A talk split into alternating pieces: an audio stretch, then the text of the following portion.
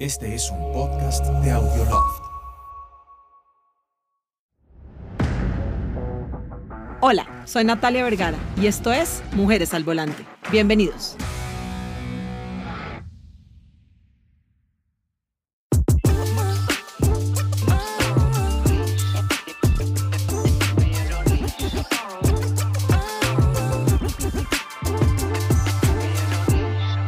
Hola, bienvenidos a un capítulo más de Mujeres al Volante. Hoy estoy con una mujer que tenía muchas ganas de entrevistar desde que empecé con este podcast. Tuve la oportunidad de conversar con ella en un evento hace unos días y le hice esta invitación súper especial y me emociona mucho tenerla aquí porque lo que hay con esta mujer es historia alrededor de los carros y sobre todo alrededor de la historia de los carros en Colombia. Alexandra Feisneider, bienvenida a Mujeres al Volante. Muchísimas gracias por aceptar esta invitación. No, gracias a ti y gracias por tenerme aquí. Alex, vamos a empezar y yo siempre le digo a mis invitadas que mucha gente no sabe la historia de las mujeres en la industria. Entonces me gusta preguntarles mucho quiénes son, qué estudiaron, dónde nacieron, casadas, solteras, viudas, separadas, con hijos, sin hijos, todos esos detalles que ayudan a, a entender un poquito más la vida de esas mujeres en la industria. Bueno, eh, yo soy colombiana, nací acá en la clínica de Conchiala. En la Liga de. Muy bien. Em, bueno, soy casada, me casé el año pasado, o sea, recién casada, ok. por segunda vez. Muy Em, bien. Tengo dos hijos Ok. Y bueno, y, y mi historia obviamente puedo decir que nací casi, o sea, de que clínica del country es solo porque no nací en el taller, ¿me entiendes? O sea, eso es... Sí, hubiera sido lógico, pero no. No, prefiero que fuera la clínica del country, gracias. Sí, es como si mi mamá logró llegar allá. Controló, controló. Dijo, no, no, la niña en la clínica, por favor. Sí, eh, mi parque infantil sí fueron los talleres, eso sí, o sea. A ti te pasó como a mí, que a tus Sí, papás se les fue la mano en la gasolina del tetero, pero mal. Sí, me encanta. Es decir, que sí, uno, uno como dices tú, un- una vida muy en el, en el medio, Ok. ¿sí? Por suerte acá en Colombia sí somos muy diversos, por lo menos en Toyota. Ok. Nos es muy importante eso, eso sí, o sea, estamos acá. Soy la vicepresidente de Planeación Corporativa y Mercadeo de Automotores Toyota Colombia. Ok. Eso es lo que hago. Em, cuando preguntas qué estudié, no tiene nada que ver con lo que hago, También pasa, también pasa. pero son cosas que yo digo que uno tiene que empezar a hacer transferencia. Y que si me preguntan a mí qué quiero yo que hagamos más en Colombia y a nivel mundial, es lograr un poco más de transferencias. ¿A qué me refiero? Yo estudié comunicación cultural y teatro. Ok. ¿sí? Y estudié paralelamente también pedagogía musicología, Ok. pero solo hice un, un bachelor en musicología. Musicología, Sí tengo maestría en los otros dos, Ok. eh, especializándome en psicopedagogía y en, eh, pues más que nada en comunicación cultural, ¿sí? Y teatro. Trabajé en ambos campos hasta en Alemania. O sea, Ok. estudié, tuve el privilegio de poder hacer la maestría, las maestrías en Alemania y estudiar y trabajar ahí. Eso sí, cuando uno va a otro país, pues yo opté por trabajar todo el tiempo al mismo tiempo que estudiaba. Eso pasa mucho en, en este tipo de países un Sí. poquito más desarrollados. Aquí en Colombia es difícil. Las personas que hacen esas dos cosas aquí en Colombia me parecen muy guerreros porque, seamos sinceros, el tema laboral en Colombia no les permite tener esa facilidad de poder hacer las dos cosas a la vez. No es tan fácil. No es tan fácil hacerlo, pero eso me dio la gran oportunidad, pues por un lado por estar trabajando en lo que es, trabajé en la universidad, trabajé en lo que es, em, en una, pues fundé una compañía de, de producciones de teatro, danza ¡Qué y ópera que se mantuvo hasta el final muy bien em, cuando nació mi hija. No es tan fácil vivir la vida nocturna, uno es un vampiro. En, La vida nocturna está alrededor de que Sí. Entonces, pues opté por tomar solo una posición en la junta directiva de la, la, eh, compañía de producciones y eh, me puse a hacer más, otra vez a volverme asesora familiar. O sea, es más eh, asesora de educación para colegios bilingües, Ah, wow. bilingües entre colegios latinoamericanos o jardines latinoamericanos alemanes. Ok. ¿sí? Dos culturas hispano, completamente sí. diferentes. Pero es, es donde encuentras muchos, Claro. muchas conexiones, o sea, especialmente pues mi, mi abuelo era alemán, yo estudié en el colegio al- alemán, o sea, en el colegio andino, y tuvimos, o sea, esa biculturalidad Claro, todo toda nuestra, sí. Entonces eso sí ayuda para uno entender los, digamos, las discusiones. ¿Cómo es posible que uno celebre las novenas, pero haga las em, em, navidades alemanas? Es como Y que son tan diferentes. que son Lo sé, lo sé, me pasa. cuando estaba, digamos, en Berlín, veía esos, esas navidades todas unicolores, porque es todo Blanco. dorada o blanco, Claro. y uno acá con nuestros bombillos de colores, eso nada que ver. Pesebre con Los un nacimiento de todos los colores. Claro, es que es muy distinto. Es muy distinto, pero uno tiene como un entendimiento para hacer esa posibilidad de, de- de juntarlos. Entonces trabajé en ese campo hasta que en el 2016 em, fue mi padre quien me pidió que viniera a asistirlo. Imposible decirle que no. imposible, pues porque mira, mi, mi pensamiento va siempre hacia las personas. Yo digo que yo estoy en el, mm, en el people's business, por decirlo así, en el De acuerdo. negocio de las personas. Finalmente es así. Es así. O sea, no importa si estás haciendo una presentación para gente en teatro, estás haciéndolo para un público o cuando estás asistiendo a unas familias. Y acá también tú estás buscando cómo le das el mejor vehículo a las De personas. O sea, no lo que tú quieras vender, eso es un lado, sino, Sino es el lo otro lado persona del necesita y quiere, claro, y claro. quiere. Y desde un punto de vista muy humano, por decirlo así. Entonces, en el momento en que él me llamó, em, está el momento donde yo decía, bueno, yo asisto acá a algunas familias muy importantes, sí, con temas como la pataleta del niño de dos años, cómo logro que duerma mejor por las noches, temas muy, muy personales, Sí. a decir acá hay un sistema donde hay un número alto de personas que están vinculadas a una empresa donde mi padre es la cabeza, donde ya no se trata de la pataleta del niño, sino si podemos traer ¿Algo qué? algo que comer todos los días. Es- es- Entonces la responsabilidad es la que dije, bueno, estamos hablando de personas que necesitan saberlo. En ese momento mi papá necesitaba esa, ese apoyo y decidí, digamos, romper las, las, los puentes y venirme a radicarme acá en Colombia otra vez. Otro cambio duro. O sea, como me- vengo con mis dos hijos, chao, de vivir en una cultura como la alemana y regresar. Pero uno regresa, tiempo.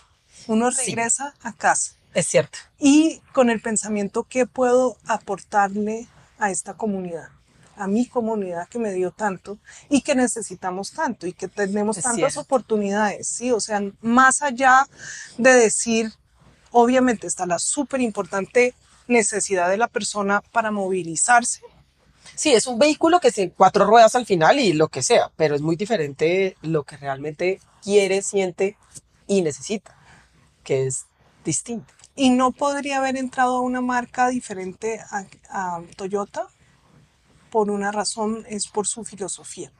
Ok. La filosofía. Toyota es muy particular, es muy cercana a mis creencias, a mi ética, por decirlo así. Ok. Entonces, em, se basa en dos pilares. Uno de ellos es el respeto por las personas y el segundo es el Kaizen, que es el, el mejoramiento continuo. Todo el tiempo mejorar. ok. Y esas dos cosas van tanto con mi vida de decir el respeto por las personas, o sea, que las personas son lo más importante para Claro. mí y decir que es que tenemos que dar oportunidades y esas oportunidades es la oportunidad de hacer un Kaizen, de hacer Claro. una mejora. Bueno, tampoco tenías muchas opciones, ¿no? Aquí un pasito decir. O sea, así como opciones de que te podía decir para otra no había. No, pero digamos poder decir, listo, voy a asistir a mi padre en Y otra hasta cosa. ahí. Es más, él ni siquiera me dijo, ven a, ayudarme en Toyota, sino él estuvo diciendo, ay, asísteme, estuve como asistente ejecutiva de él. Vuelve, ok. él estaba pasando por un momento difícil y yo pues lo que sabía es entender las, Claro. los- las penas de las personas. Me observaron seis meses los japoneses Y ahí no. y ahí es donde ellos, después de seis meses, yo no tenía ni idea que me estaban observando. Llegó uno de ellos y me dijo, eh, Alexandra, nos gustaría que No. trabajaras para nosotros. O sea, en principio quienes me contrataron. Fueron los japoneses Fueron los directos. Muy bien. O sea, tu papá dijo, ella viene, me va a acompañar, yo me la quedo aquí Sí. al lado de los japoneses. No, señor. La Se va a ir a trabajar con la marca. No directo, después de seis meses. O sea, ya llevaba yo un año en Colombia y seis meses me observaron y al año entré a Toyota. Son- en el son- 2017, en septiembre.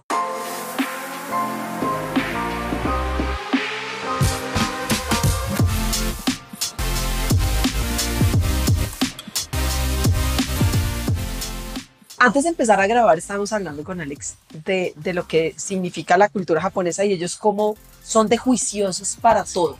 No, no, no vamos a decir que, que no, no, no, de cosas como puntuales, pero ellos son, hacen eso, observan, aprenden muy rápido. Estamos hablando precisamente de eso, el aprendizaje de otros idiomas. Ellos son como, como unos geniecitos que tú ves por ahí todo el tiempo. Unas esponjas absorben todo. Es impresionante. Voy a hacer un paréntesis acá. Mi mamá es profesora de español como segunda lengua para japoneses que tienen como base inglés.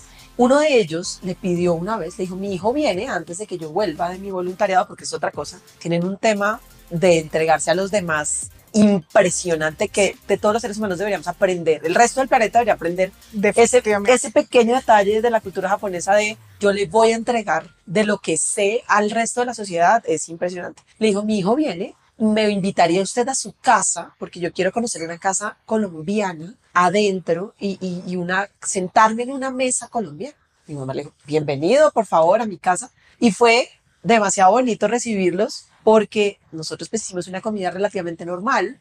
Ellos nos trajeron unos dulces súper ricos japoneses, algo, un detalle muy lindo, pero era ver ellos cómo estaban siendo esa esponja de la que hablas. Como yo quiero entender todo, cómo funciona esta casa, cómo ponen la mesa, qué hay, quiénes, quiénes actúan, quién. Y uno es, para las cosas le vuelven a uno demasiado normales y ellos se fijan en demasiados detalles.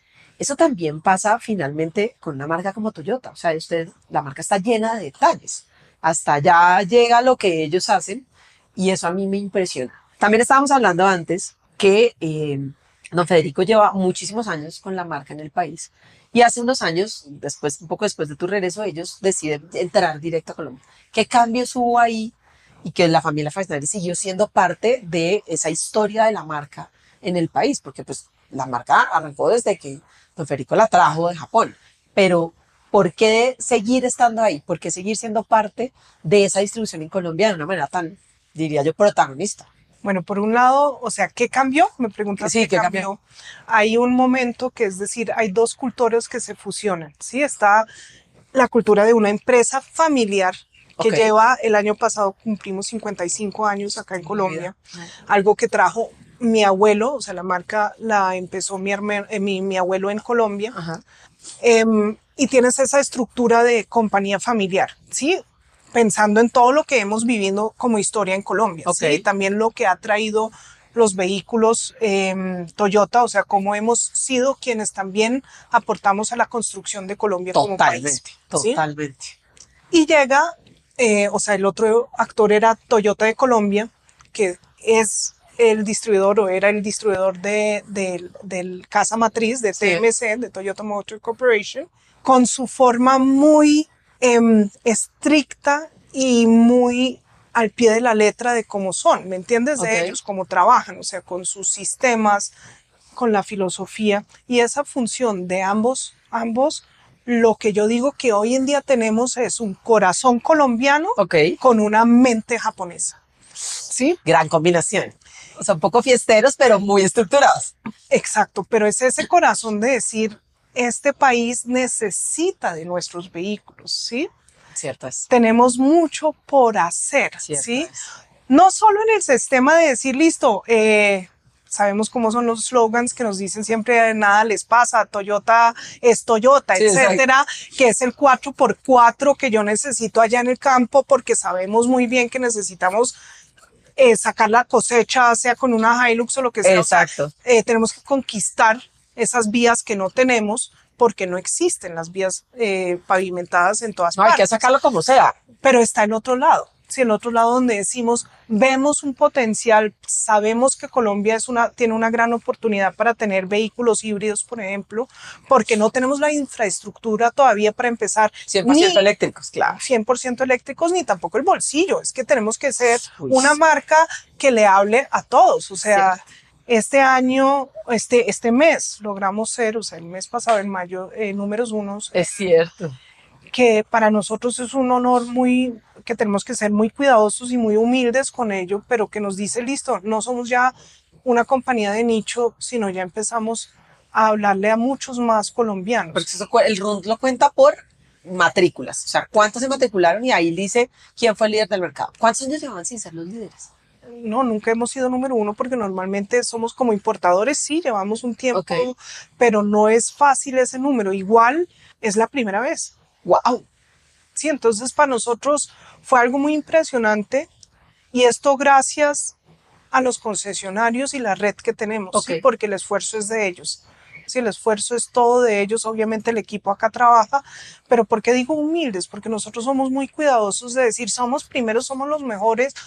No, se trata de esto nos da el reto, De seguir. la oportunidad de seguir, pero de dar un mejor servicio. Ok. O sea, acá tenemos que mirar, es una oportunidad de Kaizen Claro. para darles aún mejor servicio a esos vehículos que hemos vendido, porque ahora empieza apenas el momento de la cadena de valor donde ellos empiezan a venir a donde nosotros a requerir el servicio, a saber qué necesitan y la postventa y todo lo demás que está alrededor. Es decir, que para nosotros es un reto, pero también un gran respeto que le tenemos a la gente Claro. que decidió y nos escogió como marca. O sea, es un agradecimiento que tengo. Hay otro punto que, que te quería contar, que es porque contabas lo, lo de, Lo de la casa, de mi casa. Y es que tiene un nombre, eso es Omotenashi. Ok. El Omotenashi es el arte de la hospitalidad. Ok. ¿Sí? Es decir, que lo que tú hiciste es el arte de la hospitalidad y para ellos es muy importante y muy especial, te digo, Claro, que los conocer a- dejes entrar a, su, es- a tu espacio Wow. personal, porque ellos son muy privados en ese sentido. Es cierto. Pero es muy bonito que hayas hecho eso y esa Omotenashi es parte de la cultura de Toyota Y, también. y es claro, y es que es como, ven, yo te yo quiero conocer realmente cómo, cómo es por dentro tu cultura y lo que haces. Y es mucho de lo que una marca como Toyota, y lo decías ahorita, hace por sus, por sus clientes o sus posibles clientes. Pasa mucho, y, y, y eso sí es un comentario personal. Yo tengo, conozco muchas personas que después de que compran un Toyota, jamás en la vida se van. Me pasa mucho en La Guajira, voy a La Guajira Sí. dos o tres veces al año, y creo que lo he dicho aquí en varios podcasts, allá nada, no hay nada más que no sea Toyota. O sea, mi guía dice, a mí póngame lo que quieran, pero no, o sea, no hay nada que no sea Toyota. Que porque aguantan más, como estabas diciendo, que porque su postventa y su, su, su facilidad de recursos en caso de un daño es mucho más eficiente, tal vez, pero también es cultural, lo que tú estás diciendo. Todos allá tenemos Toyota, viene de muchísimos años también de un tema con Venezuela y de toda la relación que había, pero allá no hay nada más. Y, y, en, y en las ciudades me pasa, uno de mis pilotos de, de enduro me dijo, yo pasé por todas las, las pickups y después de que me subí en Toyota, jamás en la vida me vuelvo a bajar. Y yo digo, ok, ¿por qué? Me dice, no, no, es que no hay nada como diciendo.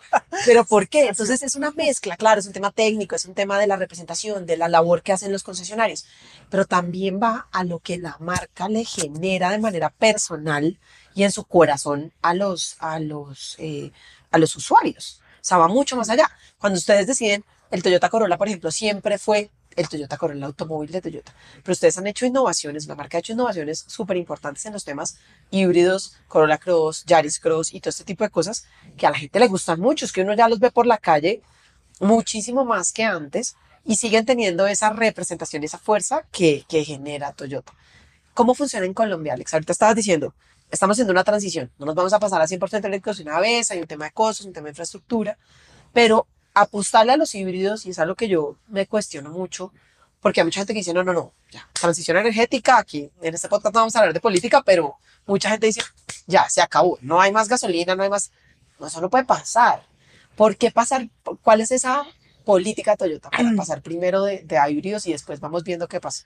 Nosotros vemos la importancia en lo que es la diversidad de las posibilidades que tenemos de los vehículos. ¿Cuál es esta diversidad? Sí, claro, tienes los vehículos a combustión, los clásicos. Gasolina, ¿sí? Porque obviamente tienes que tener también la posibilidad de trabajar en países como Colombia, donde tenemos solo un cierto número de porcentaje de vías andables. Es decir, que yo necesitaría un camión para sacar ciertas cosas o una pica para sacar mi cosecha Sí. y no necesariamente la encuentro en una oferta de batería, Ok. porque tal vez no tengo el conector En- 300 kilómetros. O sea, Perfecto. Entonces no tienes la autonomía. Entonces, por un lado, pues sí, están los vehículos a combustión, ¿sí? Están los híbridos. Después sigue los híbridos enchufables. Después, y acá está una, digamos, o después o antes, no sé, está el híbrido Flex Fuel.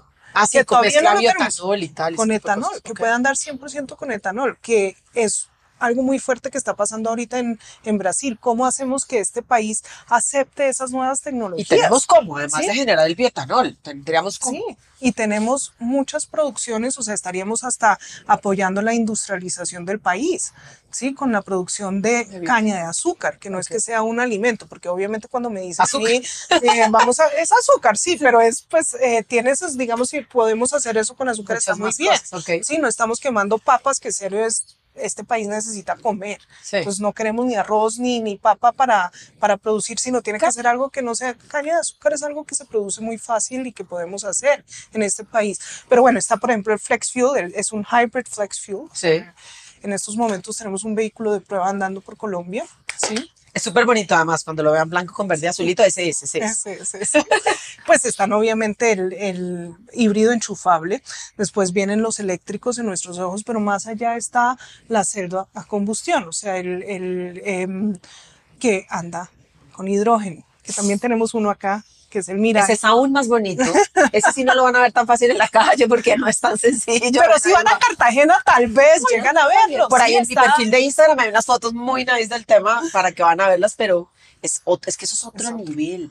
Otro Es que ya estamos hablando de no es electrolineras ni Bioflex, en, pues, Flex Fuel, sino es Hidrógeno. un adicional de hidrógeno que producirlo facilitaría algunas cosas, pero nosotros todavía no estamos en esa capacidad. O sea, nos, No creo que en estamos este lado. todavía. Ok.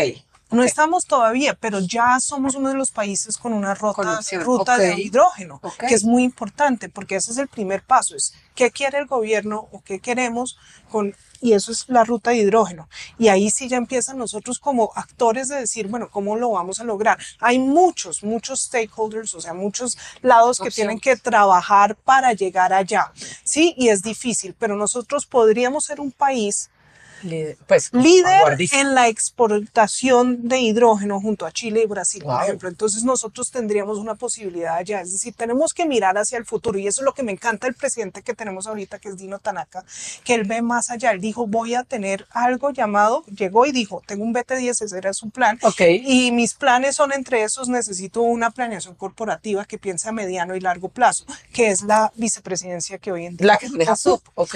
donde estamos hablando de temas de ESG, que es un ESG eh, environmental, o sea, temas ambientales, sociales, la S de Sí. sociales y G de gobernanza.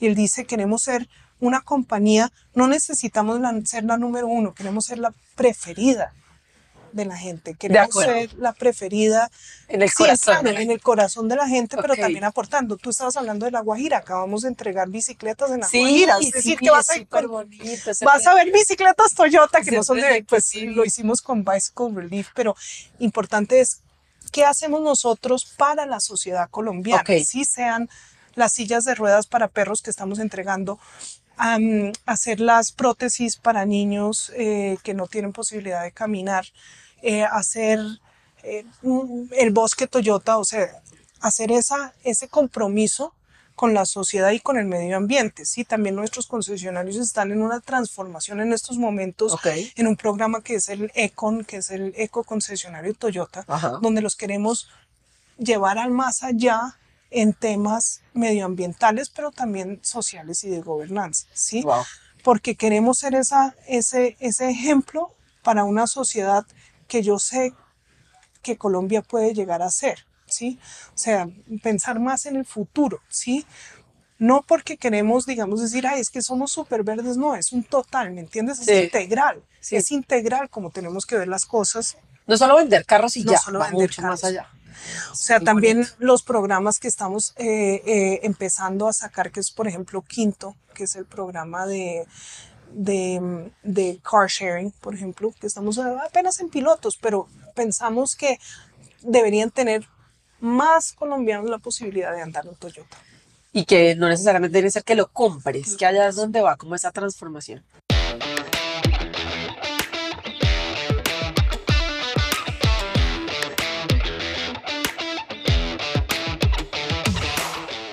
Alex, hablemos un poquito de eh, el tema de las mujeres en la industria. Inclusión, eh, lo difícil que ha sido, digamos que cuando uno oye tu historia, te pasa como a mí, que es que estábamos ahí, o sea, no había opción de no estar porque crecimos ahí. Pero he tenido muchas invitadas a las que fue difícil entrar, les costó un poco, otras que han tenido un apoyo increíble dentro de los mismos hombres dentro de la industria, eh, otras como las pilotos que dicen, mire, eso es un tema súper difícil porque es que a nosotras nos miran diferente, no vamos a decir feo, pero diferente. ¿Cómo es el tema de la inclusión de la mujer en la industria automotriz? Bueno, en, digamos acá en Toyota, para nosotros es súper importante que pagamos es no según tu género, Sí. sino tu posición. Ok, O sea, es lo que tú puedes hacer, lo que valoramos y ahí es donde tienes esa posición y te pagamos acorde a tu posición, sin Ok. importar cuál es tu creencia y ya. Pero, y en, y en ATC somos 40% mujeres y 60% hombres. ok. O sea, estamos relativamente muy Casi equitativos. sí. ¿sí? Sí estamos apoyando, digamos, tenemos un, un proyecto que se llama STEAM Toyota. Ok. STEAM son esos, em, pues lo que trabajan las, las o, o- o esas carreras que son ciencia, eh, tecnología, Ingenierías, ingenierías, artes, artes y que son más masculinas que las niñas no entran, exacto. Eso es el- el- los prejuicios que hay y nosotros queremos Total. apoyar más porque sí queremos tener a más mujeres en, digamos, en, en lo que es postventa. ¿Sí? Entonces Servicio apoyamos como tenemos- tal, ya. Servicio Ok. como tal que ahí no hay tantas mujeres. Nosotros sí tenemos muchas mujeres gerentes entre nuestros, nuestros concesionarios. Sí, Ok. que sí tenemos, eh, hay gerentes que son de repuestos, hay gerentes que son de postventa, ¿sí? Mujeres. Em, es decir, nos es muy importante que haya esa, esa otra visión, por llamarla así, porque no estamos buscando una igualdad de género, sino una equidad, que hay una gran diferencia Es entre los dos. distinto, ¿sí? es Entonces, decimos es trabajar mano en mano porque seremos un mejor equipo así. Si Sí, no, no, no es porque tenemos que estar en igualdad de Exacto. condiciones, sino porque lo que aporte cada uno es lo que realmente vale. Pero, ¿qué te puedo contar? Por ejemplo, nuestra historia se ha vuelto un poco un hito en la región. Ok. Toyota Latinoamérica, ¿Por qué? porque somos los únicos que somos así de equitativos. ¡Qué yo chévere! te puedo decir, yo voy a las reuniones de distribuidores a nivel mundial y digamos con los que somos de Latinoamérica y hay dos mujeres entre los 45 países creo que somos. ¡Guau! de Toyota Latinoamérica y Caribe. Entonces, eso es, es Lo notas, digamos, lo notas. de. Cuando llegué en el 2017 y me vio em, la presidenta de Honduras de Toyota, que es Aline Flores, una mujer espectacular, un car- o sea, ¡Qué nota! ella me dijo, por fin otra mujer, porque estaba solo ella. eso. ¿sí? Wow.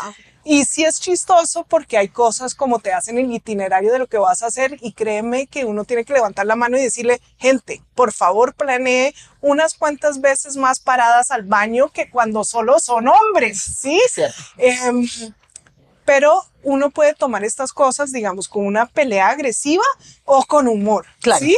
Y es una misión con claro. humor que, que nosotros tenemos muchas posibilidades de encantar con nuestra forma de ser y de todas maneras ser las representantes que queremos ser para nuestro sector. De acuerdo. ¿sí? Em, es verdad, no siempre es fácil eh, poner su opinión, pero yo creo que lo que nos puede dar un poder increíble es el conocimiento. ¿sí? Ya, uy, que claro, hace la diferencia. ¿sí? El conocimiento de muchos temas. No necesariamente eh, tenemos que ser los expertos en cómo arreglar un motor, ¿sí? Si no es mi campo, que como les conté, no es mi campo. Claro, es otra cosa. Pero yo sí puedo decir que soy una persona que estudia, que me encanta estudiar, pues o si no, no hubiera estudiado tanto. y que creo que puedo aportar con eso que es el conocimiento cultural, Ok. intercultural. O sea, en, en Alemania hay algo que se llama el culturólogo, que es alguien que sabe de muchos campos y puede aportar. A Yo creo que nosotros somos unos envases de conocimiento para entregar.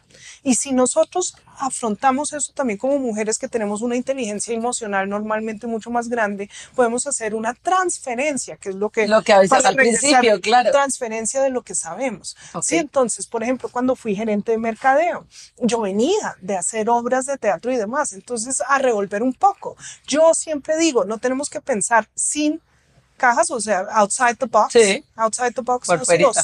Sin. sí encaja. Ok. Salgámonos de los parámetros que tenemos, empezamos a, a- y muchas veces me pasa que me dicen, uy no, Alex, eh, Espérate, espérate se te fue la estás segura y, y tengo que convencerlos y es con esta forma y este carácter que uno se manda en esta vida, ¿sí? Claro, es cierto. Sí, soy intensa, sí, pero, pero no importa, o sea, es parte de lo que soy y... Pero puedo decir que es con, con la mejor de las voluntades, ¿sí? Claro. porque lo que quiero es el bien para todos, para esta sociedad, para esta compañía, para la gente que recibe su sueldo de esta compañía y pues obviamente para mi familia. Oye, para, y para ti misma como... Y para mí misma como mujer, yo quiero decirle a mis hijos, miren, soy un ejemplo para ustedes, quiero que me vean como un ejemplo. Claro. ¿sí? Y es lo que siempre digo, uno no, uno no puede em, demandar respeto, sino solo recibirlo por lo que Lo uno hace y lo que, lo que uno logra llegar a, a mostrar, ¿sí? Pero por el bien de todos. Sí, no es solo propio, es el... Y mis clientes son mis hijos, o sea, Toyota tiene el cliente primero, ¿no? Y uno se pregunta siempre, ¿quién es mi cliente? Mis clientes son mis hijos, soy esta mamá trabajando como trabajo por el bien de mis hijos, o sea, mis primeros clientes son mis hijos. ¿Qué tantas clientas mujeres tienes? Clientes mujeres. Sí, ¿alguna vez has, te has- alguna vez has mirado, venga, cuántos de las concesionarias realmente son mujeres? Porque pasa una cosa y es que uno llega al concesionario como mujer, así sepas, yo quiero el Corolla Cross plateado y muchas veces no es, las mismas asesoras mujeres, porque es un tema cultural, es lo que te estoy diciendo, algo que definitivamente tiene que cambiar y yo digo, eso no puede seguir siendo así. Y la asesora mujer, después de que tú le has dicho todo y tú puedes tener tu crédito, la plata, lo que sea, ya te dice, ¿cuándo viene su esposo a firmar? sí. Entonces yo digo, como, ¿cómo así? Y pasa, tú lo preguntas y tú haces un, yo, yo sé cuál es mi carro, yo no necesito que me venga a firmar. Ah, no, pero ¿cuándo viene él a firmar? No, es que el carro es para mí. Pero eso es un tema cultural. Entonces yo, yo me he preguntado mucho, venga, las marcas realmente, ¿saben cuántas de sus clientas son mujeres? ¿Han pensado alguna vez en, y esto es una, un paréntesis aquí, no sería demasiado chévere que tú como mujer llegas, compras, sientes que te está atendiendo otra mujer y está entendiendo tus necesidades de manera diferente, pero que cuando tú llegues a postventa te reciba una mujer, te atienda el carro una mujer y finalmente te lo entrega una mujer. No estoy sacando a los Sí. hombres de la ecuación, sino estoy generando un círculo de confianza. Porque ese círculo de confianza es que tú llegas, a mí me pasa, yo llevo toda la vida en esto, yo sé perfectamente que me pincho y que tengo que llegar a hacer un montallantas, yo sé, pero yo me pincho y yo llamo, hoy en día llamo a mi papá, me puedes acompañar a montañantas y a él le da risa. Me dice, pero ¿de qué me hablas si tú? Sí. Es que, es que yo llego a montañantas y el man me va a tratar de tumbar, no lo mentira. El man me va a tratar de tumbar. Es solamente por ser mujer. Entonces, ¿alguna vez te has puesto a pensar qué pasa en Colombia con esas clientas mujeres? Sí, es, es, mira que me pasó en un salón del automóvil. Ok. Llegó una cliente y ella no sabía si quería una FJ Cruiser Ok, es súper de nicho ese carro. o una Fortuner. Uy, no, pero son dos, co- o sea, dos cosas muy Dos diferentes. diametrales. Claro. Y yo la, lo primero que pregunté es, bueno, pero ¿qué te gustaría tener? Porque no, me dijo, no, cualquiera de los dos. Y yo, ok, entonces entendamos dónde es la posición de donde viene esta mujer. Ok. ¿Qué es lo que necesitas? ¿Cuál es su necesidad? De ese acuerdo. carro. ¿Tú tienes hijos? Sí, tengo dos hijos. ¿Y recoges mucho a los amiguitos de los hijos? Sí, mucho. Me No, llevo mucho. FJ Ok, no la FJ no te va a caber todo. ¿Y tienes perros? Sí, un perro. Ok, tres, tres sillas, o sea, tres filas. Tres espacios, claro. Esto necesita tres filas, no necesita una FJ, sí, pero si me hubiera dicho, y también le pregunté de otro lado como, oye, pero, o sea, o es para ella sola, anda sola, o te gusta mostrar, o sea, depende qué es lo que necesites, Claro. sí, pero sus necesidades eran muy claras. Una cosa era, digamos, tal vez el deseo de, su- de, de tener ese juguete de FJ que me Que encanta. es un juguetazo, juguetazo. Em, pero otra cosa es lo que tú necesitas. Lo que es tu necesidad, es cierto. Ahora, obviamente, como tenemos tantas gerentes que son es- mujeres, yo nunca, o tal vez no me pasa a mí, que digamos me subestiman en algo. Ok, ¿Sí? claro, tiende. Em, además, por mi carácter, porque me meto en una forma muy, muy personalizada De hacia acuerdo. la discusión. Y espero que no estemos haciendo eso. No sé si pasa, o sea, no te puedo decir porque me pusiste a pensar mucho. Dije, yo miércoles, sí, eso no puede ser. Pero obviamente creo que lo que tenemos que empezar a cambiar es la forma de ver al cliente. ¿En qué me, a, a- a qué me refiero en especial? porque es la necesidad del cliente. O sea, debería yo estar cambiando mi percepción sin hablar de, digamos, donde tengo más como comisión como, como empleado. Sí. Deberíamos tal vez mirar más cuál es la necesidad de mi cliente, ¿sí?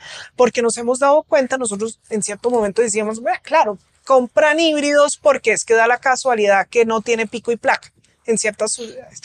Hicimos una encuesta y nos dimos cuenta que no, que en serio hoy en día Wow. la gente, especialmente de ciertas edades, Sí. tiene un interés en decir yo quiero aportarle al medio ambiente. Quiero, quiero No contaminar es- menos. Sí, quiero Ok. contaminar menos. Quiero andarlo porque sé que en la ciudad no necesito esa necesidad para ese. es- Entonces empiezan a cambiar la percepción. Ok. Y yo creo que ese cambio es el que necesitamos. ¿sí? El cambio de decir cómo, cómo empezamos a ver al cliente, cómo le podemos dar a su necesidad y, y no saltar a una conclusión, ¿sí? sino darle la oportunidad de explicarnos qué, ¿Qué necesita. necesita? Claro, claro. Sí, especialmente porque para mí el cliente que empieza, digamos, nosotros vendemos en muchos concesionarios eh, multimarca, obviamente, porque son las retomas que tenemos. Sí. Entonces, pero ese cliente que entra a la familia Toyota empieza ahí desde el Renault que compró donde nosotros o el de la otra marca que empezó donde nosotros. Sí. Porque es la atención que le doy a ir, porque él mañana va a comprar un usado Toyota, pasado mañana va a comprar un Nuevo Toyota. un nuevo Toyota y se sube tal vez hasta la LC300 pasado, pasado, pasado mañana. Yo qué voy a saber, pero le quiero dar a él la experiencia completa y poder retomar su vehículo para que vuelva a salir. O sea, es como ver al cliente como el centro. El ciclo de vida no es el ciclo de vida del, Del- del carro. del vehículo, sino de la persona. Y volvemos a donde estamos. Es un negocio de personas. Yo quiero cautivar a esas personas para que se quedan, para que vean que nuestra ética en su integralidad es la correcta. Y que no importa necesariamente que sea siempre un vehículo nuevo, sino Tal que cual. simplemente están, y ya hay un tema de servicio postventa de ustedes que es muy fuerte. Pues oyéndote hablar, creo que no pasa solamente en Colombia, pero el tema de postventa de ustedes es lo que la gente también busca. No es que yo compro un carro y se olvidaron de mí, sino, venga, ¿qué pasa si llego a ocurrir algo? ¿Qué pasa si necesito un servicio? ¿Y quién me lo puede dar y cómo me lo puede dar? O sea, yo creo que hay una gran diferencia que finalmente es cultural, no solamente de la compañía, sino de la marca, de lo que le quiere entregar la marca a, a sus clientes finales. Pero es bonito oír que una marca hace vehículos, pero no es el centro de su negocio, no sino que el centro de su negocio son las personas y lo que las personas quieren. Y más en un país como Colombia, que Colombia tiene una cultura muy diferente a eso. No, y tú es sabes que. Toyota hoy en día es una compañía de movilidad. Claro, ya no es de venta de carros únicamente, ya no, no es que haga carros.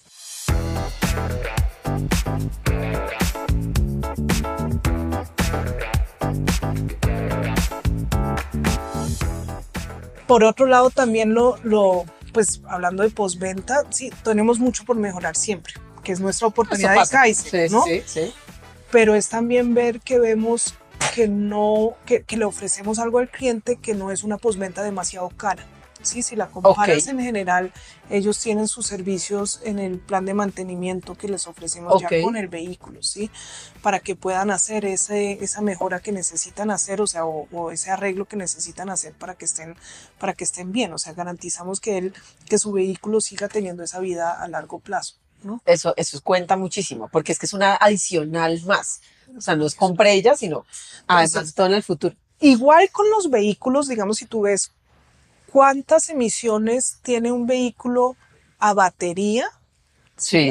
O sea, durante su producción, es más alta que las emisiones que tiene un vehículo a combustión por la extracción de lo que necesitas para, para tenerlo eléctrico, claro. Sí, o sea, eh, del, Instituto de Toyota sabemos que un vehículo eléctrico hace nueve eléctricos enchufables y pueden producirse hasta 60 híbridos. Sí, entonces mira ese número, o sea, en serio es algo más ecológicamente potable porque no estamos viendo todo el ciclo. La Solo producción, las emisiones durante Claro. la producción Claro. y está lo de abierto. Y lo mismo es con el cliente, ¿me entiendes? Tú tienes que ver cuando deberíamos enseñar o, o aportar o incentivar a que cuando compren un vehículo miren qué les va a costar durante la postventa, porque lamentablemente pueden que los costos al comienzo tengan un ahorro, pero después en la final. postventa se les salga del presupuesto. Que Entonces hay no que ver. Claro, el, global. el ciclo de vida del vehículo es completo, desde su producción hasta el final, y lo mismo aplica acá.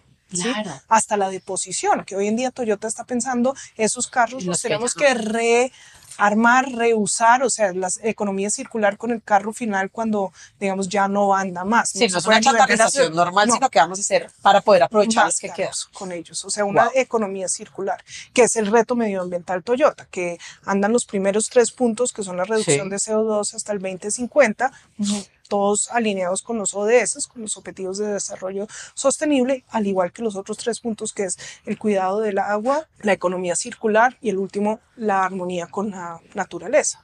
Y esos son los principios, o sea, de este reto medioambiental que tenemos todos y que queremos, digamos, introducir acá, pero es el ciclo de vida. Y ahí veo el ciclo Claro. de vida del cliente, del vehículo, pero también de cómo pensamos como De la compañía. compañía completa. Wow.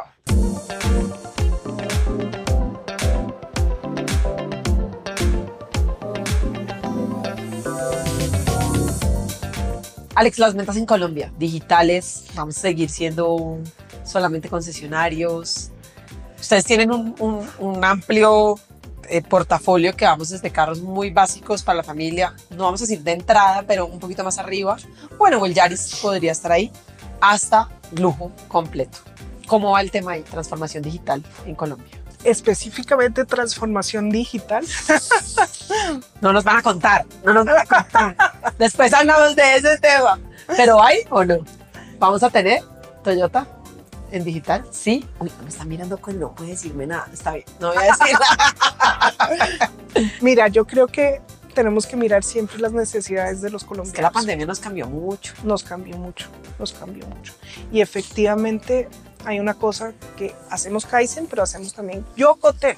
Ok. ¿Qué es el Yokoten? Es mirar lo que hacen todos los demás Toyota a nivel mundial, Ajá. ¿sí? Para aplicar y tropicalizar. Ah, sí, en Colombia toca.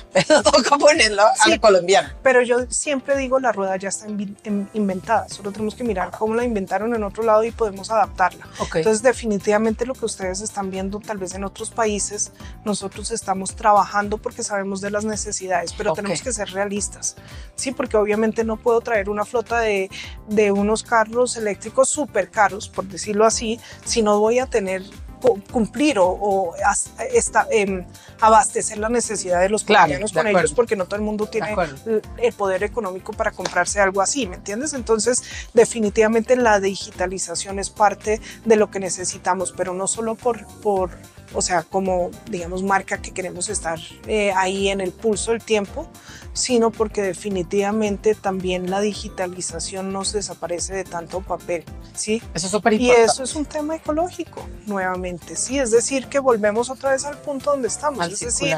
¿Dónde queremos estar? Queremos estar, ah, queremos aportarle a la sociedad colombiana, a la comunidad colombiana, a múltiple nivel y muy integral, Ok. paso a paso. Y eso yo creo que también es parte de lo que necesitamos, ¿no? Pero tenemos que ser realistas, es como la seguridad. Insistimos en que tenemos que tener carros seguros, obviamente.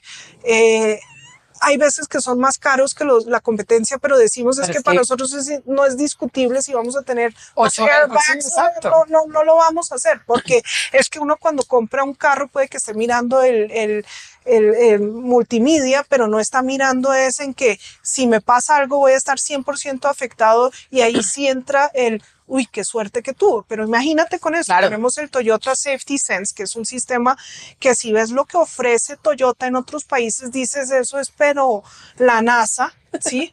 Pero no lo podemos aplicar acá porque no tenemos ni siquiera las vías pintadas en todas partes y el, el carro no sabe cómo quedarse en esto. Entonces, todo lo que es la inteligencia artificial que tal vez ya esté implementada en los vehículos en otros países, muchas Aquí veces por nuestra infraestructura no nos da, o porque mire cómo cruzan las, lo- lo- las motos y las bicicletas, lo que Como sea. Entonces, no podrías ni siquiera andar porque el carro está frenado, porque claro. dice, ojo, va a haber una colisión. Sí, sí, sí. Entonces hay que tener mucho cuidado de cómo es ese, Es- es digamos real. lo que.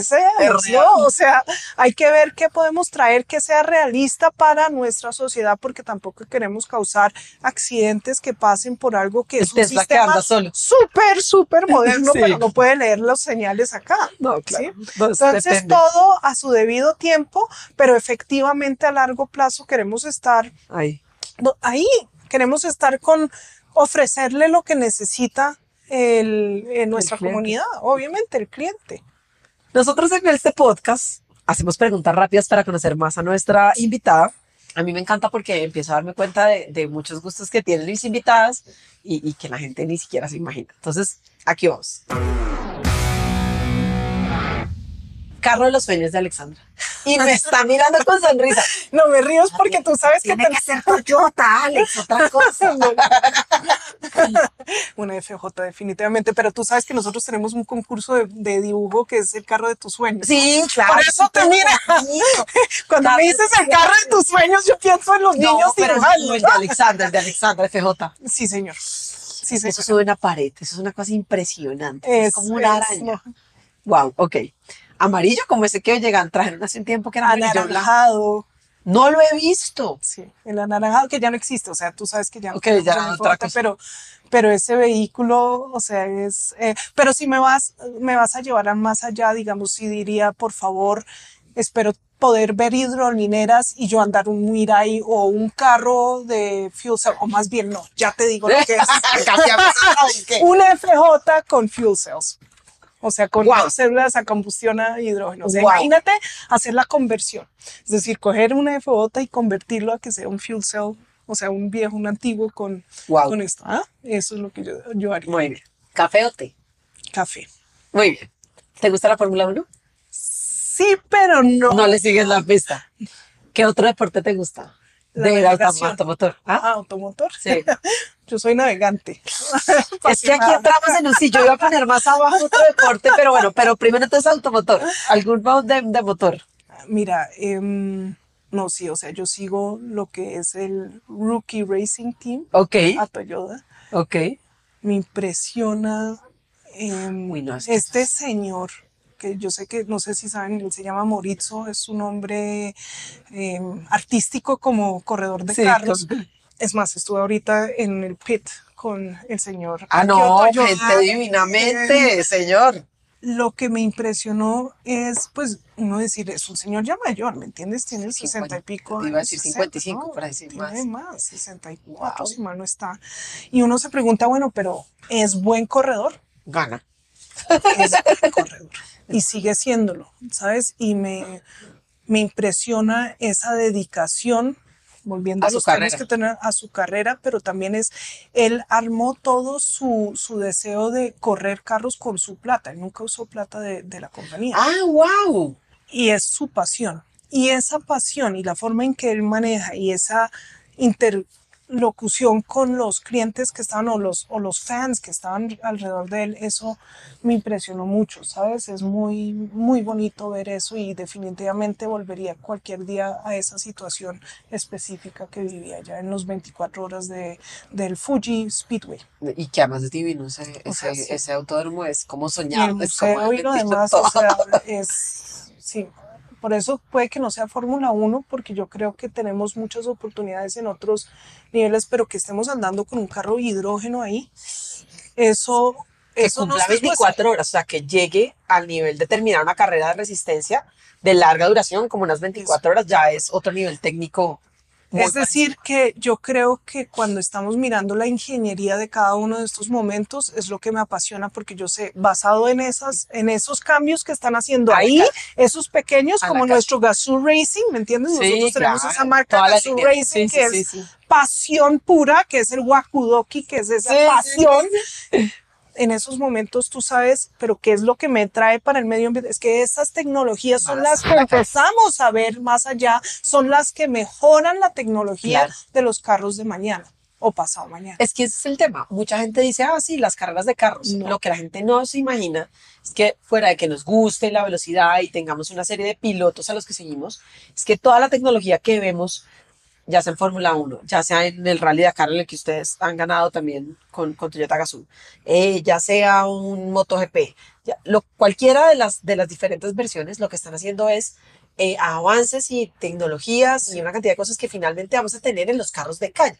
Entonces va mucho más allá. Claro, estamos hablando del límite, de poner al límite la tecnología, pero es eso. Lo vamos, en algún punto van a estar en los carros que vamos a tener nosotros en nuestras manos. Pero ver el, el trabajo en equipo Ah, de no, estos es equipos, japoneses. pero es, es no solo, no solo, por ejemplo, uno- pero están juntos, o sea, fuimos al garaje y estaban allá, y es que discuten sobre ciertos elementos de los vehículos a nivel tecnológico, de ingenier- ingeniería o de, de la forma, o, y están es, es paso por paso mirando todos estos detalles, que tú decías detallistas, para mejorar, aunque sea solo un poquito. No, es que es una décima. Sí, es el. Kaizen, es el Kaizen constante. Y Claro, yo digo, y veo eso y digo, wow, Claro. porque ese trabajo en equipo que están discutiendo todos sobre esos milímetros de la aerodinámica Aerodinámica, que claro. necesitan y tú lo ves y dices, wow.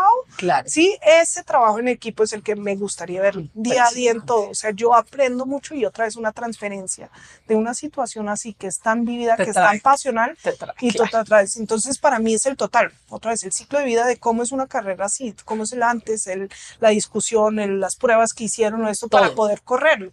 ¿Sí? Y la llegada, que es una emoción muy grande y como decíamos o como se dice después del partido es antes del partido eso es lo que tienes ahí o sea después de la carrera y que no funcionó y que sí funcionó podemos y que mejorar? podemos mejorar qué podemos mejorar Todo el tiempo. y eso es- en equipo porque yo sola no logro No, el piloto solo no puede hacer nada. Claro, el piloto solo no yo puede soy mi equipo Claro. somos Muy bien, una experiencia muy, muy, muy bonita. Un lugar que quieras conocer. me gustaría conocer más Latinoamérica O sea, hablas de Colombia para abajo o de México para abajo. Sí, o sea, sí, bueno, sí, México, hay, hay lugares, o sea, sí o sí quiero algún día ver las eh, luces nórdicas. Las auroras Sí, boreales. yo he ido muchas veces a Escandinavia, pero no, no, he No en tenido esa ese época. Entonces, me gustaría lograr ese momento de ver eso y sí o sí, sabes que me muero por conocer Nueva Zelanda. Es que eso es como, sí, y además dicen que es un país impresionante. Se siente uno en el Señor de los Anillos todo el tiempo. Además, tienen un equipo de navegación, pero que allá, allá voy, allá voy. A ese me faltó. Eres navegante. Eso también lo traes en la sangre. Eso no nació en. Eh, Pero ¿qué haces? ¿Navegas en Colombia? En ¿O no? Colombia- Mientras estabas en Europa fue, fue más la práctica que hiciste. yo solía navegar mucho en mi juventud. Ok.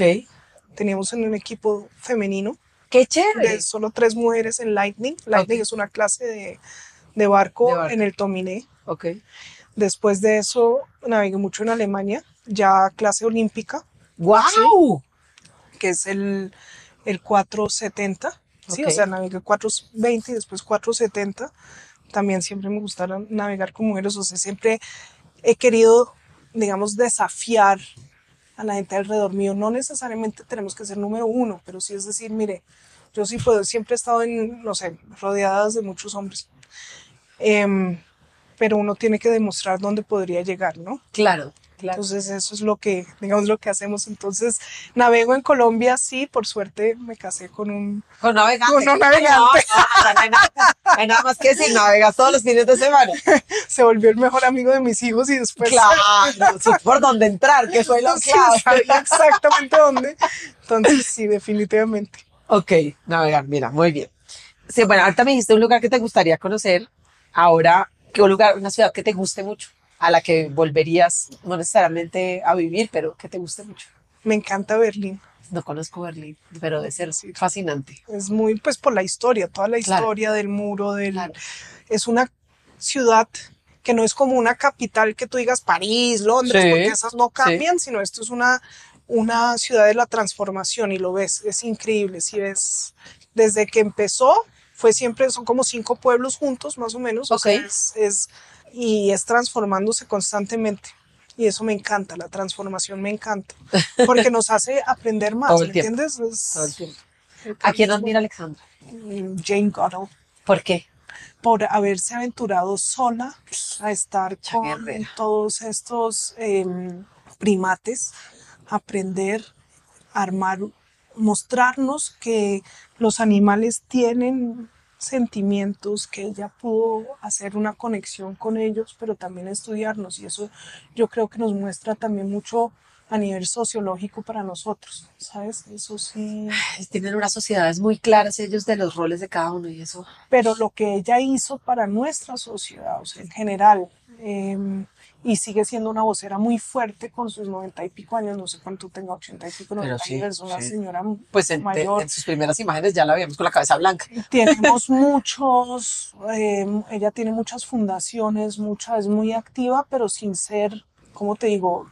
demasiado intensa, sí, es, es- o sea, tiene un mensaje muy activista, claro y me activista. encanta el mensaje que tiene y la profundidad de su conocimiento. Qué nota. Eh, una palabra que te defina o una frase. Yo sonrío mucho, río mucho, es muy, Nos estamos arrogando aquí, a mí me pasa igual. pero son arrugas o son No, esto es felicidad. Esto es felicidad. Esto haber pasado muy divertido la vida. O sea, yo creo que es algo de, de pasión, pero tal vez es humildad, Ok. ¿sabes? Eh, lo que me dicen, esa es una de las palabras que me define mucho. Y ser fiel, ¿sabes? A, a tus creencias, a lo que quieres, a lo que haces, a lo que sueñas. Es, es, es, una, es una palabra que, que tiene muchos, no significados, sino una amplitud grande porque es a muchas cosas. No es solamente un tema como de, así soy fiel a mi pareja, sino a lo que uno decía o lo que A uno lo que quiere. uno es, exacto. Yo no puedo llegar a donde estoy si no me soy fiel a mí, a mí mismo. Es cierto. Y eso es muy importante, que soy con mis errores y todos mis peros y todo, ¿me entiendes? Perfecto, Pero, sí. pero yo todos los días le doy gracias a la vida por donde estoy, por lo que he logrado, por, los, por lo que he aprendido y espero siempre em, en ese sentido respetar y, y reconocer lo que tengo y aportar un poco a todo lo que me han dado a mí, al resto del mundo, ¿sí? ¿Qué música te gusta? Uy, yo sí soy súper crossover, pero te voy a decir la real. Acá se ríen de mí porque no, digamos, no te puedo reconocer todos los regotones, pero sí te puedo reconocer de qué época viene la música clásica. Entonces, Ah, ok. definitivamente me voy a quedar con la, Con la música, clásica. Muy bien. Nosotros tenemos un playlist en Spotify que es un playlist súper variado. Tengo desde música eh, de trío, porque, porque una de las pilotos puso el camino de la vida que me pareció súper clave. Obviamente pasamos por todos los reggaetones que se te ocurren, pero hoy tenemos muy buen rock también, porque he tenido rockeras en, en la, entre mis invitadas. Pero entonces, una canción que te identifique, una canción que tú digas como, ese día que te levantas y ay, no estás, pero tú la pones cuando vienes a la oficina y es como, con esta me animé. Una canción para ponerla en la playlist. Hay, hay una de Brahms, Ok. un concierto de violín, y es el tercer paso de ese concierto que te lo diría que ¿Qué es? Es increíble, te lo voy a pasar, especialmente la interpretación de Anne Sofie Mota, Ok, eh, dirigido por Karajan. Ok. Entonces, sí. Wow, muy bien, me encanta.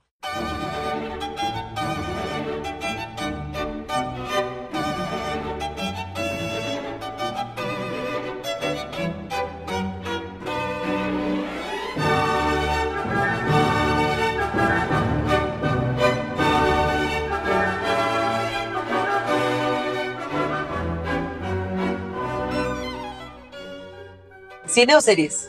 Cine. ¿Qué fue, ¿Cuál fue la última película que viste? La de las tres mujeres en la NASA, esta que es em, donde ellas son pues, de los años 60, donde son las tres em, científicas. Las que son las morenas, matemáticas, las morenas. bonitas, Uy, esa película es impresionante. Me fascinó. Esa con escena Kevin Costner. Sí, esa escena O donde sea, Kevin Costner la regaña y le dice, cada vez que bajo usted no está y ella, es que el baño me queda tres kilómetros. Sí. ¿Qué quieres que el, el color Claro, el es que entre, el- entre la inclusión, el color de la piel de ellas, eh, genera, mujeres, la diversión, ¿no? matemáticas, pues, matemáticas, es científicas, y no sé, me, me, me interpreté mucho, o sea, me, me sentí muy, muy identificada. Esa película es impresionante. Pues la pelea que dieron ellas es diez mil veces más difícil a la que cualquiera de nosotros puede tener, pero son uno encuentra elementos que puede uno identificarse con y Sí. las admiro increíblemente. Me encanta que hayan una, hecho una película así y Es muy bonito. Sí, esa es la última Es que me ves. O sea, sí. El mejor plan para hacer tiempo libre, claro, te vas a decir navegar, ya no hay nada que hacer. Muy bien, navegar está bien. ¿Tu hobby, además de navegar, alguna otra cosa que te guste hacer? Sabes que me gustan eh, manualidades.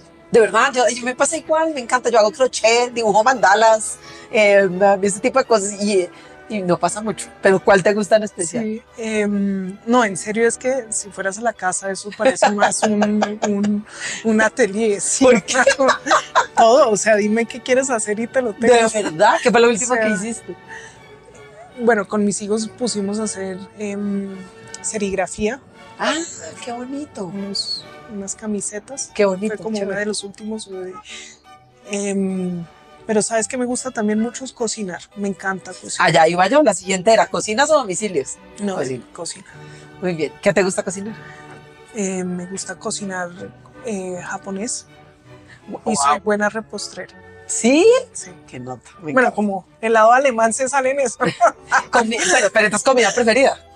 Mi, no, definitivamente la japonesa, pero no estamos hablando solo de sushi, o sea, dame No, un todo lo demás. dame- sí. Sí, no, el sushi es como Sí, lo famoso como de lo ellos. Es que- como dicen, sí, ¿cuál sí, es la sí. colombiana? Pues, ¿qué quieren? Ya con bandeja paisa, sancocho, tenemos mucho. Pero sabes lo que me fascina es que ellos cogen y te dan cada uno de lo, lo que te están presentando en pequeños platicos. es chiquitito. Muy chiquito y eso te llena, o sea, es mucho variado, pero es en platos pequeños y a todo le dan ese como tenashi. Nuevamente entramos a la Sí. cultura de la hospitalidad de presentarlo de tal forma que a ti te incite a comerlo y, y le des el respeto que tiene, Es que es porque es una- algo del muy shintoísmo, de ese respeto de, por todas las cosas, porque cada cosa tiene un alma y el mismo queso que te pueden presentar es un queso que fue producido por alguien, llevado hasta allá y todo eso, y tiene una cultura y sí. una historia detrás, un ciclo de vida, y eso a mí me impresiona, ¿ves? O sea, ese detalle, no sé, yo... Todo, todo Sí. lo que ellos hacen está marcado así. No es como que apareció de la nada, sino tiene una historia cada cosa. Y cuando dicen buen provecho, dicen itadakimasu, que es como agradeciéndole a la tierra por lo que, Por lo que les está brindando. Wow. Entonces, sí. El sueño profesional de Alexandra. ¿Sabes qué quiero hacer? Eh, lograr mi doctorado ¿Y lo quieres hacer en? en alemán. Adivina qué quieres hacer No, pero eh, el doctorado lo haría en temas de movilidad para Latinoamérica. Wow. En específico, en el ejemplo de Colombia. tema. Tú hablabas de la transición energética, todos esos temas yo creo que muchas veces no vemos la realidad que tenemos en ciertos países como los nuestros, ¿sí? Entonces creo que uno podría aportar en ese tema y movilidad entendiéndolo mucho más amplio, o sea, ese más allá del cero, ¿sí? Porque hoy en día tenemos la transición energética, tenemos estas, estos retos que tenemos porque no somos Dinamarca, somos Cundinamarca, ¿sí? Y no, o sea, si yo podría entrar acá al metro, que se planeó al mismo tiempo antes que el metro de München, por ejemplo, de Múnich, es que es, es una locura, ¿sí? Entonces, si miramos esos retos que tenemos, tenemos que, hay mucho por hacer, Sí, claro. pero eso, eso me gustaría hacerlo. O sea, mi reto, es, mi reto personal es en algún momento poder hacer mi doctorado, De movilidad de Latinoamérica. sí. Wow. Muy bien. Algo que te saque la piedra. Que te digas que esto sí no se lo pasa. A mí no me gusta que me mientan. Te gustan las mentiras. Yo soy muy Sí, transparente y me aguanto mucho que tú me digas, eh, digamos, yo acepto los errores porque son po- oportunidades de mejora. Sí, y pasa. Eso se no. Eh, pasa, pasan muchas, o sea, una la embarra constantemente. Además, lo más bonito de una embarrada es decir, bueno, ven, ¿cómo nos vamos a sentar a arreglar esto en equipo? ¿Me entiendes? Porque sí pasa, uno, uno la embarra, eso Claro. pasa, con, pero que me mientas. Uy, sí. Es que eso sí. Eso para mí no es aceptable. ¿Te gusta leer? mucho. ¿Cuál es el libro que tú dices me ha impactado en la vida? El perfume. Es que tiene tantas cosas. Lo leí a los 13 años, Sí, lo volví a por ahí. repetir a los 16, lo hice otra vez a los 21 y cada vez era otra historia. Y eso me impresionó mucho, sí, o sea... Dependiendo del punto de la vida, tomabas otras cosas del libro. Y bueno, me encanta Rayuela, siempre he sido muy Es fan de Julio Cortázar, Sí, o sí, sea... Y, las y historias Rayuela tiene sus sí, momentos, no, ¿no? Sí, podría coger Rayuela y decir, "Mm, abrámosle cualquier página, a ver qué te Sí. sale en ese momento.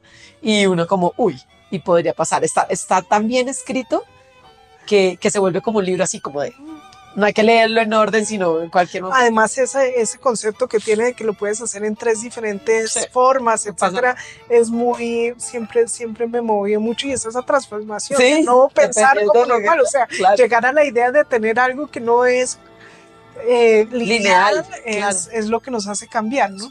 ¿Coleccionas cosas? Uy, no, porque el problema es termino así, porque la psicología, el coleccionar no es algo positivo. Claro, porque estás acumulando cosas. estás acumulando cosas, no solo eso, sino también es no dejar, pues no dejar ir, pero también muestra mucho de ti. Entonces, em, no me gusta coleccionar, pero te voy a decir algo que sí colecciono y son, me gusta encontrar eh, vidrios limpiados por el, la brema del, la bruma del, del mar, O Como sea, sedimentados, sí, que, el- que sí, la sal que fue hayan- formando. entonces los encuentras en la playa, como Wow. si fueran conchas. Esos son em, esas, estas, estos vidrios rayados por el mar o retrabajados por la arena y demás. Esos me encanta encontrar esos Muy bien. vidrios y los colecciono. ¿Cuál es el mejor regalo que te podrían hacer hoy? Una sonrisa. Suena muy cursi, pero es que me Pero encanta la gente claro. y es Es la gente. genuino, o sea, auténtico. Real, Cuando claro. me dan autenticismo, con una sonrisa esa de oreja a oreja porque lograste darle algo a una persona, eso es el mejor regalo. Muy bien, me encanta. ¿Cuál ha sido el mejor, bueno, creo que el reto profesional más impresionante que has tenido? Que tú digas como, uy, esta la pasé, aprendí todo. Hemos hablado muchas cosas y hablado mucho de cómo ha sido ese punto, pero ¿cuál es un momento en específico que tú digas, uy, este fue? Yo estaba como directora de un varieté en Berlín y llegó un día a una de los, o sea, estaba estudiando, me sacaron de clase en la universidad y me dijeron, es que el decano de la facultad lo quiere ver, la Uy, quiere ver a usted. Y yo dije, miércoles, ¿qué hice? Yo no fui. Fui allá y el señor me dijo, bueno, usted es Alexandra Fashner. Yo le dije, sí, sí, señor. Y me dijo, "Ah, ¿a usted le interesa la televisión? Y yo pues estaba en el lado de teatro y de dramaturgia, pero no en el de televisión. Sí, Y yo exacto. dije, No la cámara. obvio, Claro. claro. Pregunta. O sea, bueno, me preguntó si me interesa. Le dijo, sí. obviamente. Me dijo, usted es colombiana, ¿no? Le dije, sí, soy, pues, soy un gosque. Yo siempre digo que soy gosque, que es la verdad, pues porque uno tiene mucha cultura dentro, pero en Alemania yo contaba como colombiana. Le dije, sí, me dijo, usted está interesada en trabajar en lo que es el proyecto de la televisión de la RDA, que es la Alemania, La Alemania, comunista, que pues son 40 años cerrado, y le dije sí, definitivamente. Eso fue un reto porque definitivamente hasta ese momento, digamos, tenía Wow. muy marginalizado mi conocimiento sobre televisión y menos sobre la Alemania comunista, ¿no?